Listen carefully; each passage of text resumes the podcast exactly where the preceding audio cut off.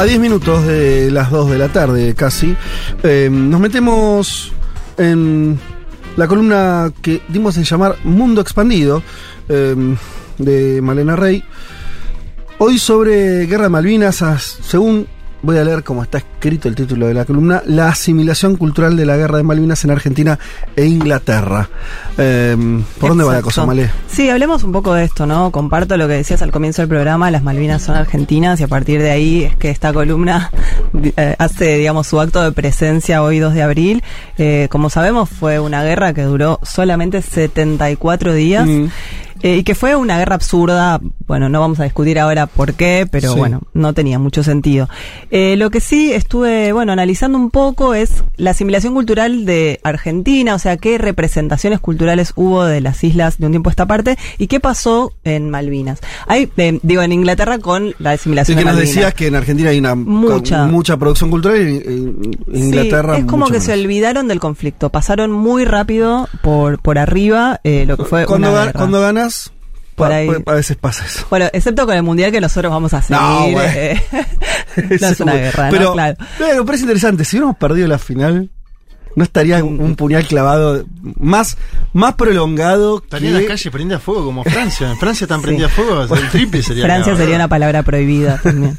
Eh, no, Yo lo- creo que el Dibu Martínez salvó a la patria. Sí, estoy de acuerdo. Bueno, no, pero a lo que iba es que me interesa pensar un poco de qué manera se la fue procesando, Sí. haciendo un zoom en, digamos, lo que salió más cerca del conflicto, que fue un libro de Fowell, Sí. y irnos alejando en el tiempo hasta las últimas cosas eh, que, que surgieron acá en Argentina. Bien. Empecemos, si les parece, por una novela que se llama Los Pichiciegos, Mm. muy conocida de Fowell, ojalá la hayan leído. Es una novela bélica, en el sentido de que transcurre en el campo de batalla, y es muy loco porque la escribió en tiempo real. O sea, Fowell se hacía un poco el canchero con esto y decía, Sí. yo la escribí durante la guerra, Claro. se la di a leer a amigos y la saqué recién en, en el 83, ya con la democracia, en ediciones de La Flor. Eh, es loco que haya salido tan pronto porque en general se requiere un poco más de tiempo Mm. para, para justamente Sí. generar un contenido simbólico sobre Sí, eso que acaba de claro, suceder. claro. Y Fowell lo hizo muy rápido. Esta novela que se consigue, tuvo muchas reediciones, cuenta la historia de un grupo de soldados argentinos, más o menos 25 soldados, que son enviados a la guerra y que desertan estando allá y se esconden en un refugio subterráneo. Para el ejército argentino no existen, justamente porque son desertores, han sido dados eh, por muertos en, esa tropa, y se llaman pichiciegos porque remite un animal que es como una especie de armadillo que se escondía abajo de la tierra, eh, y ellos se, se llaman a sí mismos los pichis, ¿no? Eh, es muy, muy impactante la novela porque para mí, ¿no? No quiere demostrar nada, no es una novela que, que busque generar un sentido sobre esto, sino mostrar específicamente cómo era la supervivencia de los soldados en el frente. Son jóvenes que carecen de futuro, que solo pueden razonar en términos de estrategias de supervivencia. O sea, en la novela todo el tiempo están contando cuántos cigarrillos le quedan, cuánta Claro. azúcar tienen y no quieren, digamos, este, no están en condiciones ideológicas ni discursivas para razonar. Eh, es bastante bueno también saber que esta novela se tradujo al inglés, fue publicada en 2007 como Malvinas Requiem y ahí me, me costaba encontrar qué repercusiones tuvieron, pero bueno, me parece que no generó demasiado, ¿no? Pero digo, la- la- las cosas que traje hoy fueron traducidas al inglés, o sea, hubo una- bueno un interés Sí. por, por editoriales inglesas de, dar a conocer este tipo de, de documentos argentinos. La segunda novela de la que quiero hablar ya es de 1998. Y digo, tanto Los Pichiciegos como Las Islas de Gamerro son dos, dos clásicos ya sobre, sobre la literatura eh, de Malvinas. Esta que de, de Gamerro tiene en particular que es el relato de un sobreviviente que se convirtió en hacker y que es convocado por un empresario a través de una situación de un asesinato a mm, investigar en los archivos secretos de la CIDE. O sea, es un hacker que se mete en esos archivos secretos y encuentra a Felipe Félix, que es el protagonista, que la guerra no terminó del todo, que todavía hay conspiración y hay terror alrededor de la recuperación argentina de, de Malvinas. Es una novela política, pero que tiene el ritmo de un policial. Entonces se la lee, digamos, es muy larga, se la lee con, con bastante voracidad. Eh, Gamerro es una persona que investigó mucho, que leyó muchos testimonios de sobrevivientes y que también viajó a presentar la novela a Inglaterra en 2012, justamente para el aniversario de los, de los 30 años. 30 años de la guerra, sí. Eh, y tuvo muchas reseñas. Me empecé a encontrar que lo habían entrevistado para The Guardian, para The Ajá. Huffington Post. O sea que le dieron voz a un escritor argentino que escribía a favor de Argentina, por supuesto, en el conflicto bélico. Y, y Gamerro, entre otras cosas, decía que que la guerra lo que vino a representar es el nacionalismo, el antiimperialismo, el anticolonialismo y, y todas esas aspiraciones que como país no pudimos cumplir. Y entonces es como una especie de, de ícono de los, de los sueños perdidos y de las quimeras argentinas. Claro. Que un poco, un poco lo es. Y que también no hay una sola realidad de la guerra. Como que estaba durante la guerra la idea de que nos enterábamos mediáticamente de que íbamos ganando, pero luego nos empezamos a enterar de lo mal que la pasaron los combatientes cuando volvieron de la guerra y dieron su testimonio. Y él dice que, que las dos son las realidades de la guerra. Que todas esas ficciones que existieron sobre la guerra eh, van generando las condiciones de, de asimilación de, de lo que es una guerra para, para una, una nación. Eh, bastante buena, las islas también se las recomiendo si la consiguen. Eh, y después me alejo un poco más en el tiempo y llego a, a 2016 y a 2018 con lo que hizo Lola Arias. En el medio hay varias películas, está Iluminados por el Fuego, Sí. digo, pero bueno, tampoco podía hablar de tanto. Eh, Lola Arias para mí hace algo muy interesante, no sé si la vieron, la obra o la película. No. Les cuento brevemente. Eh, ella es una, una dramaturga que está asociada a lo que se suele llamar el biodrama. Que, Ah, bueno, vas a hablar de la, de la que es eh, compartida con. Ah, sí, sí, la, la, la vi, la vi. Campo. Minado, Campo, Campo Minado, excelente. y Teatro Sí, de sí, Guerra. sí. Excelentes las dos. Bueno, pasaron muchos años, ¿no? Como que también es una elaboración bastante posterior a la guerra, en la que por primera vez se toma al veterano, al sobreviviente, como, digamos, como el sujeto Sí. de la enunciación en una ficción.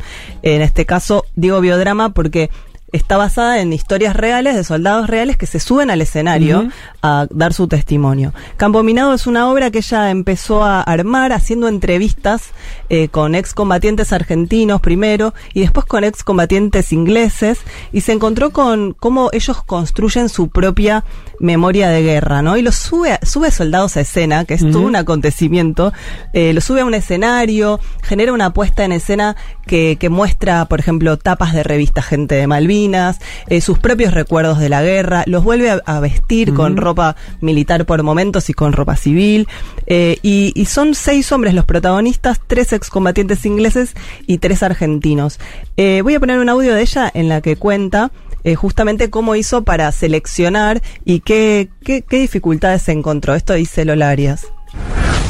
Entonces cuando, digamos, llamé a los que me interesaban y les propuse hacer la obra, había mucho miedo y desconfianza y seré capaz de estar en escena. eh, ¿Para qué? ¿Por qué? ¿Y con ingleses? ¿Qué significa? ¿Para dónde se va a hacer? Eh, era como una decisión muy difícil. Por un lado, el hecho de que no eran actores y no sabían qué significaba estar en un escenario. Pero por otro lado también la sensación de que si compartían el escenario con los ingleses era como si estuvieran entregando las islas.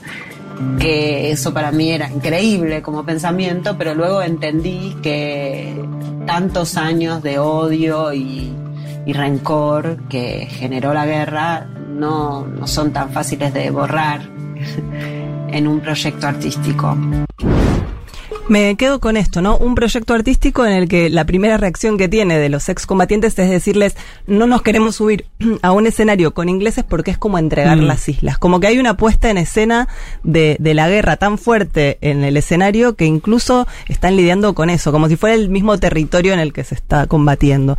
Eh, la obra se vuelve para, para Claro, estos es como, protagonistas. como volver a perder. Claro, pero a la vez cuando después la ves es una experiencia de reparación bastante Sí, sí, conmovedora. en términos humanos sí, ¿no? Pero digo, es- es ver- mm, obviamente no sale la cuestión de que hoy efectivamente siguen ocupadas por los ingleses, quiero decir. Sí, sí. Hay algo ahí el, reclamo de soberanía no se resuelve Sí, por esa, vías esa- esa es la parte asimétrica posterior que te da Exacto. cuando, cuando vos la ves es excepcional la obra. Yo me, me- Sí. me fui y me, me Sí, choqueó sí, sí, porque es es impresionante. excepcional. Sí. Ahora después decís, son iguales los testimonios en las dos o tres horas que dura, pero es asimétrico porque uno es ganador y el otro Sí, sí. No, la- no las tiene en las islas y, y- y son de Exacto. su soberanía. Sí, eh, es interesante ver qué perfiles tienen, ¿no? Porque, digo, hay uno de ellos que sobrevivió al hundimiento del, del Belgrano Mm. y hoy tiene, un argentino, ¿no? Rubén Otero, y hoy tiene una banda tributo a los Beatles. Mirá. Entonces reconstruye su Mm, vida también, eh, siendo, o sea, tocando temas de un- la banda inglesa por excelencia. O David Jackson, que pasó toda la guerra transcribiendo códigos por radio y hoy es un psicólogo que escucha veteranos en su, en su consultorio. Está la historia del Gurka, que no sé si se acuerdan, sí, claro. pero que es eh, Impresionante. Increíble, que bueno, era justamente un tipo que, que estaba en una fuerza de seguridad muy feroz y que trabaja como guardia de seguridad y que es muy raro ver ese tipo en un escenario. Digo, es el, el más contenido en algún punto, el más sacado también. Y, y bueno, y son como todas existencias de eso, que, que son, son héroes, son locos, es gente que pudo esta contarlo en algún punto, eh, y, y, y aparecen ahí, tanto en la obra se llama Campo Minado, pero tiene ese tema del teatro que es que solo lo podés ver en cierto momento. Sí. Entonces, eh, Lola armó con esto una película que se llama Teatro de Guerra, que yo les recomiendo mucho, que está disponible gratis en Cinear Mirá. y que hoy vi que la subieron a Movie como Mm. película del día también. Es un muy buen ejercicio para, para hacer hoy 2 de abril. Similar a, la- a la obra. Es, están los mismos protagonistas, Claro. es una especie de desmontaje de la obra Claro. convertido en, en largometraje, dura una hora y media, en la que está también la guerra como ese extremo de la masculinidad, ¿no? Mm. Porque si bien hubo muy pocas mujeres que viajaron a. Malvinas y más como enfermeras Sí. o con cuestiones técnicas, es, es una historia de hombres sí. siempre la guerra, y ella es una directora mujer. Entonces me parece que ahí ella arma algo más transversal de Claro. poder hacer que esos hombres se, se muestren más vulnerables, Mm. que puedan estar más sensibles, que puedan contar cosas que en otro momento no, se animaban Hay a un decir. personaje, lo estaba buscando ahora Vallejo, Marcelo, Marcelo el Vallejo. deportista, Sí. Que habla de sus adicciones, porque también, Sí. eh, imagínate ir a un conflicto bélico siendo tan pibe, dice que después nadie lo quería tomar en laburos Ujú. acá en Argentina cuando volvieron, porque decían, no, esto Sí, claro. en Malvinas, están Sí, sí, todos... enloquecieron. Y entonces el tipo se vuelca directamente a las adicciones y Mm. tiene que salir a partir del deporte, por eso lo van a ver muy deportista si lo Sí, ven en es la como obra, ¿no? campeón de triatlón. Exacto. No, y él fue el que tuvo que firmar un documento en el cual decía que no podía revelar nada de todo lo que había hecho ni visto en, en la guerra, ¿no? Wow. Eh, también, digo, son, es, es un peso muy, muy pesado para, para después Ah, seguir interesante la, la- la dimensión de que sea una mina la que concibió Sí.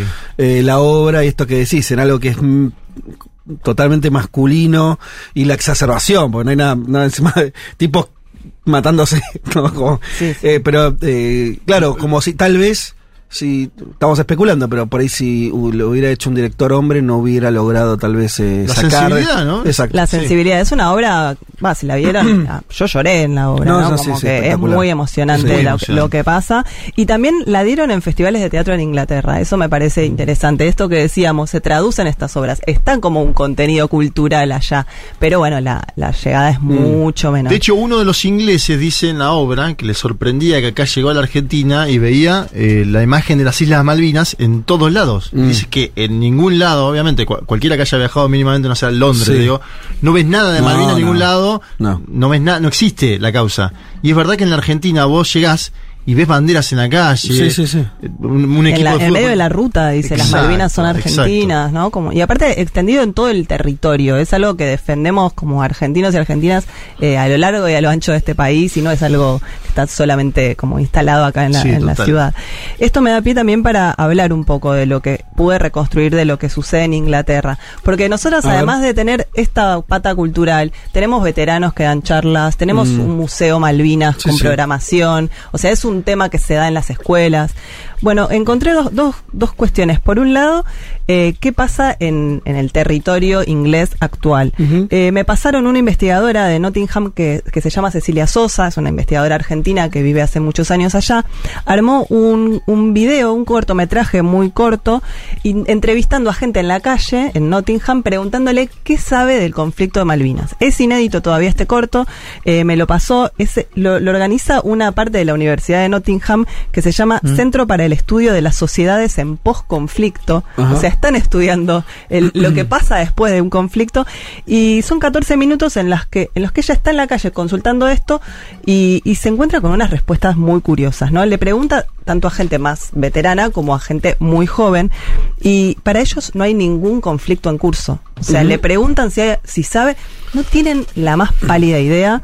Eh, una persona, una, una mujer dice, no puedo creer cómo no son de ellos, están tan lejos de este territorio que no entiendo, si es, es muy obvio que, Sí. pueden ser de ellos. Y otro, le, otro, un tipo le dice, ella le pregunta, ¿no? ¿Cómo te tomás el conflicto 40 años después? No había vuelto a pensar en esto hasta ahora que lo mencionaste. o sea, Claro. completamente afuera de la agenda. Eh, lo segundo que me llamó la atención de este corto es que le preguntan a la gente con qué asocian Argentina. Si yo te digo Argentina, sí. ¿vos qué decís? Nadie dice Malvinas, pero claro. para nada. ¿Qué dicen? Maradona. Dicen Maradona, Sí. dicen la carne, dicen el, el tango, pero nadie se detiene a, a hablar de- del conflicto. Mm. Eh, el contrapunto de este corto, de el urbano, digamos, es una entrevista con el embajador argentino en Londres que se llama Javier Figueroa. Se, se juntan con él en la residencia del embajador y él va mechando algunas Mm. opiniones sobre esta cuestión cultural de, de cuánto tenemos que ver con los, con los ingleses o no. Ya de, de por sí ser embajador en territorio inglés es una carga, me parece un poco pesada, porque ante cualquier política cultural o social tenés el tema de la soberanía. O sea que Sí. es el reclamo que, que permanentemente Argentina lleva contra. Claro, que, que el gobierno británico no, no hasta ahora no aceptó ni siquiera ponerlo en una mesa de discusión. Ese es el, el drama. O sea, uno de los problemas que tenés es que no aceptan el debate. No es que. No, no, no aceptan el debate por ahora. El debate que la propia ONU le dice Claro. que tiene que hacer. Básicamente, claro, ¿se acuerdan ustedes? Por ahí lo más conocido fue hace unos cuantos años cuando viajó Kirchner por primera vez a, a Gran Bretaña y le traficó el tema, pero, o sea, básicamente, ¿cómo se- un- cualquier reunión diplomática se preacuerdan Unos la agenda que vas a discutir. claro. Los británicos impiden que Malvinas sea parte de cualquier encuentro bilateral, ¿no? Sí, bueno, con Alicia Castro hubo, ¿no? Como más choques, me parece. Eh, por eso, sí, pero es, es como, tienen que, puedes decir lo de Kirchner también, que ahora no me acuerdo qué había dicho, pero básicamente es como, te- tienen que, que salirse de la, de la vía diplomática, porque si te mantenés en eso, no ellos no aceptan ni siquiera la, la discusión. Bueno, acá en, en este audio que vamos a escuchar ahora, Javier Figueroa cuenta que para él están muy presentes las referencias cruzadas. Eh, vamos a ver qué dice. Yo creo que hay un profundo vínculo eh, cultural. El Reino Unido siempre estuvo involucrado con nuestro país desde el, el principio de nuestra existencia como, como país independiente. La principal pasión argentina es el fútbol. Y el fútbol es una- un deporte, es un invento británico. Bueno, lo dice medio, medio en Mm. chiste, pero medio en serio, ¿no? También, Sí. como estamos de por sí muy asociados a, a Inglaterra, el Pero tema... escúchame, eh, vamos a ver a los Stones y cantamos el que nos salta es un inglés abajo. Me acuerdo que una vez hubo un problema con Iron Lindo, Maiden. Qué lindo. Con Iron Sí. Maiden, que cantaban también el que nos salta, y, y salió con la con- en The Trooper, que es un tema, con la bandera británica. Ah, lindo. Estuvo en un estadio de Vélez Claro, chiflando, chiflándolo. chiflando a la banda. Iron que- Sí, sí, sí, Wow. sí. Bueno, vos, Fede, que viniste justo con la remera de los Beatles. ¿Viste? No, pero no son ingleses los Beatles. Son de la humanidad, hay cosas Son que son de de- humanidad. son de bien, Liverpool. bien. Bien pedos son ingleses, claro. Sí, nos pertenecen a todos. Pero por supuesto. Bueno, digo, en el territorio inglés cero, cero amplificación ni cultural, ni social, ni política. ¿Con de- qué crees que de tiene que ver eso? No, bueno, un poco con que ganaron, ¿no? Como ganaron y cerraron el conflicto ahí. eh, y, y es muy, digo, para lo que viene ahora, que es lo que pasa en las islas, digo, bueno, en las islas tiene que haber un poco Claro. más de elaboración. Solamente te agregar en ese aspecto, es una hipótesis, que es, además de que ganaron, porque también podría ser un triunfo sobre el que se, se, se posicionaran, ¿no? Y fuera, po- podría, podría ser, o sea, eh, que estén hablando todo el tiempo de una guerra. de- Celebrar. de- claro. Eh, que, que es algo como que en realidad esa guerra es fue tan exclusiva de consumo interno para ellos, ¿no? Recordemos ahí en esa coyuntura, Margaret Thatcher asumiendo hacía relativamente poco tiempo y le estaba yendo mal, estaba teniendo problemas. Muy hackeada por los sindicatos. Estaba una en guerra con los sindicatos y ella queriendo aplicar, como finalmente logró, un plan económico extremo eh, neoliberal, uno de los primeros en el mundo. La guerra le sirvió obviamente para aceitar todo eso que venía medio trabado. Pero justamente, o sea, la guerra fue solamente un instrumento para un objetivo político completamente distinto. Entonces, ahí me suena que puede ser lógico que la guerra en sí se haya desdibujado, ¿no? Porque estuvo en función de otra cosa que sí, digo, si vos decís Margaret Thatcher, ¿no? O sea, cualquiera no solamente sabe allá quién es, sino que sigue siendo una figura emblemática de su historia política reciente.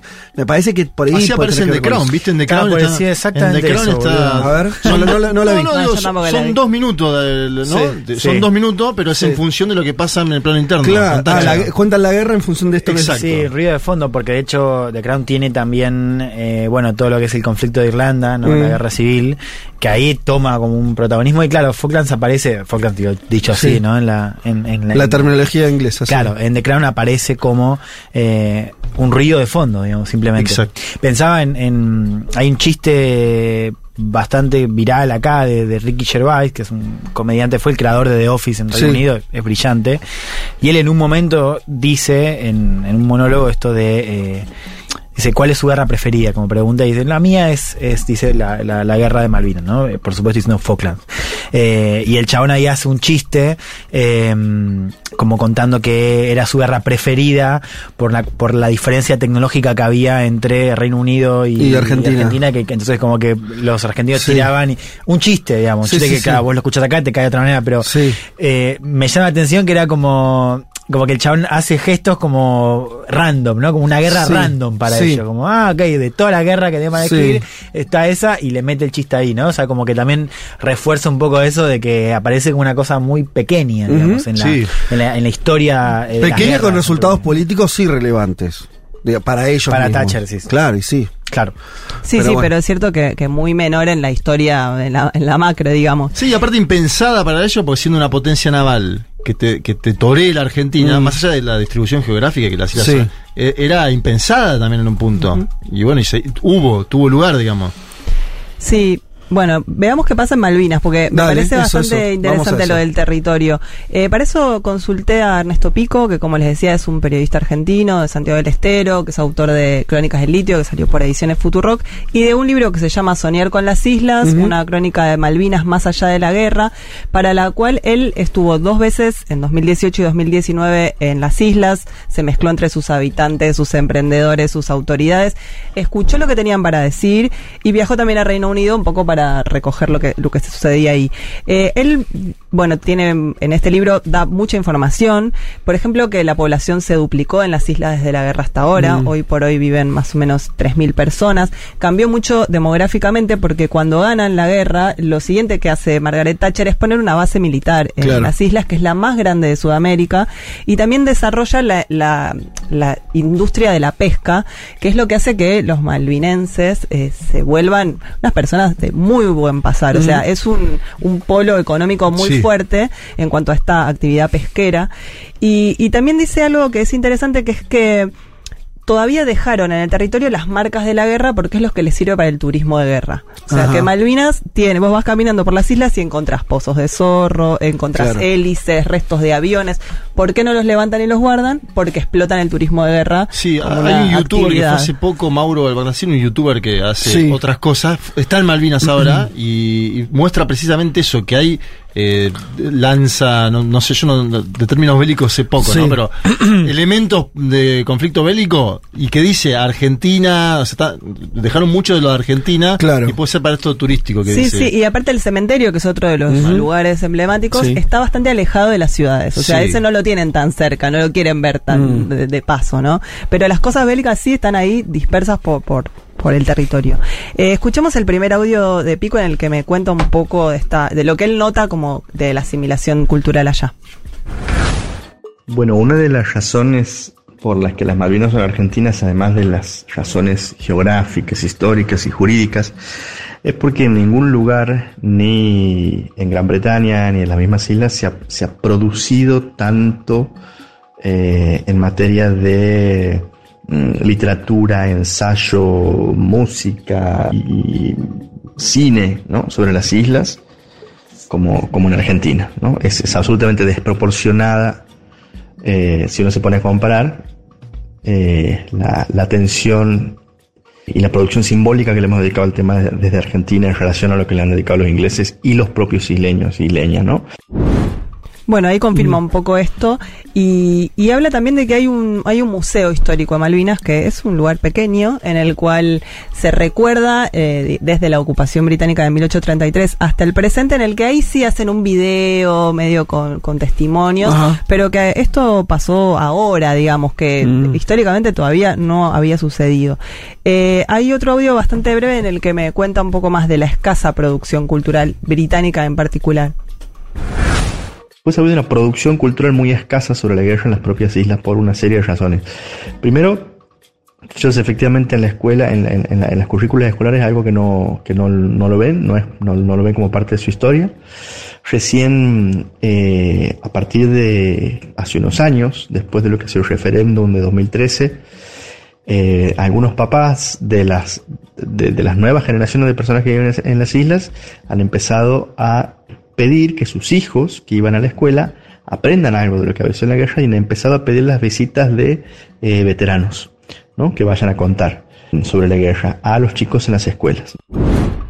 Me impresiona un montón esto, ¿no? Que en el propio territorio no se dé el tema en las currículas escolares. Como ahí ya me parece una omisión muy polémica. Sí. Porque o sea, una guerra atravesada por ese conflicto. Sí, sí, todo el, el- por eso todos los niños aparte, ¿no? Como que son los, los propios padres de los niños los que piden Bueno, tal que vez se hable del tema. arriesgo una hipótesis que es que, bueno, acá nosotros tenemos algunas confusiones. Nosotros decimos que todos los argentinos creemos que las Ma- Malvinas son argentinas. Es otro consenso que se ha roto en los últimos años. Ustedes ven expresiones de dirigentes políticos que van en contra, ¿eh? Lo van a ver hoy, mañana. Eh, ya no tan marginales. Y me parece que ahí, ahí, pensándolo, es. puede también ser una demostración de que esa población es una población británica. Si para los británicos las Malvinas no tienen ningún tipo de. no, no está dentro de su agenda, no saben ni si ocurrió una guerra, digo, la tienen perdido. Y la población de Malvinas no es una población en contra de los argumentos británicos, no es una población, obviamente, no nativa, tampoco es una población que tenga un arraigo real en el lugar, sino que es un implante eh, externo. Yo no sé si es tan loco suponer, ¿se entiende? O sea, como la historia de ellos es la historia británica. Sí, eso es loco porque los llamados No Kelpers, malvinense, Kelpers claro. fueron reconocidos como británicos después de la, de la guerra. Como que les dan su nacionalidad. Sí. Pero sí, al, al momento de construir la propia historia en un territorio en el que aparte hay marcas de la guerra, me parece como una omisión mm, eh, política, ¿no? Como que no dar en, la- en, la- en las escuelas este tema. Eh, lo que sí me dijo también Pico es que hay, que la producción eh, literaria es escasa, pero que hay libros de básicamente periodistas que cubrieron la guerra y que el más importante es de un, un periodista de las islas, un isleño, que se llama Graham Bond, que fue editor del Penguin News, que es el único periódico que se edita en, en las Malvinas, y que fue traducido al español como Fortaleza Malvinas. Pero bueno, es un libro periodístico, no hay Claro, ficción, no hay películas, no hay nada más. Es muy, muy, muy escasa la, la producción simbólica.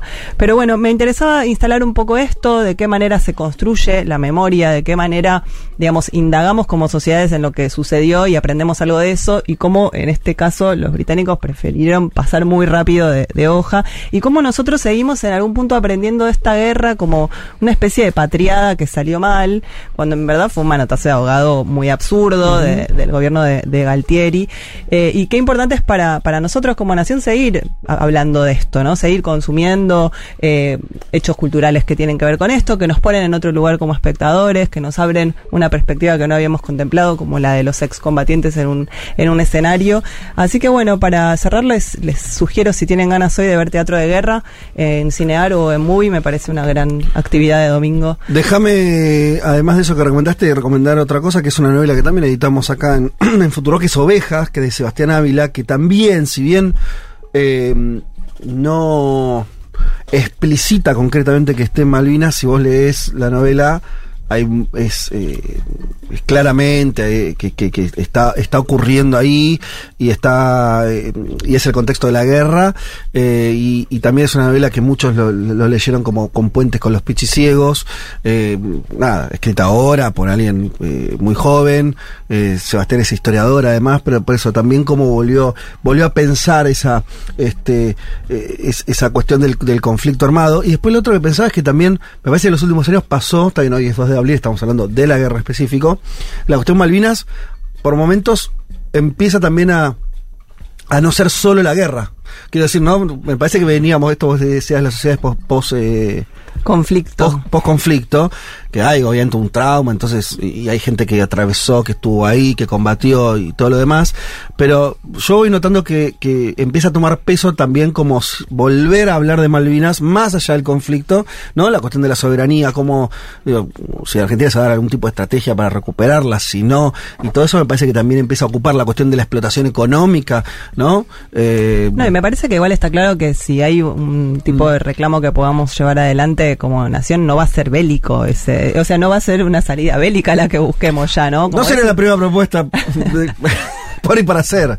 No, no, pero digo, ahí me parece Sí. una vía diplomática en, el- en la cual se, esto debería poder conversarse de otra manera y Sí. bueno, no, tampoco se habilita. No, esa no se estaría habilitando. Pero bueno, eh, cerramos acá, Male. Dale, cerremos acá. Bueno, muy linda la columna, muy interesante para, para pensar, sobre todo en este día, eh, todo lo referido este, al conflicto. Y además quedaron una serie de recomendaciones ahí también para leer y ver cosas eh, súper interesantes. Nosotros ya venimos.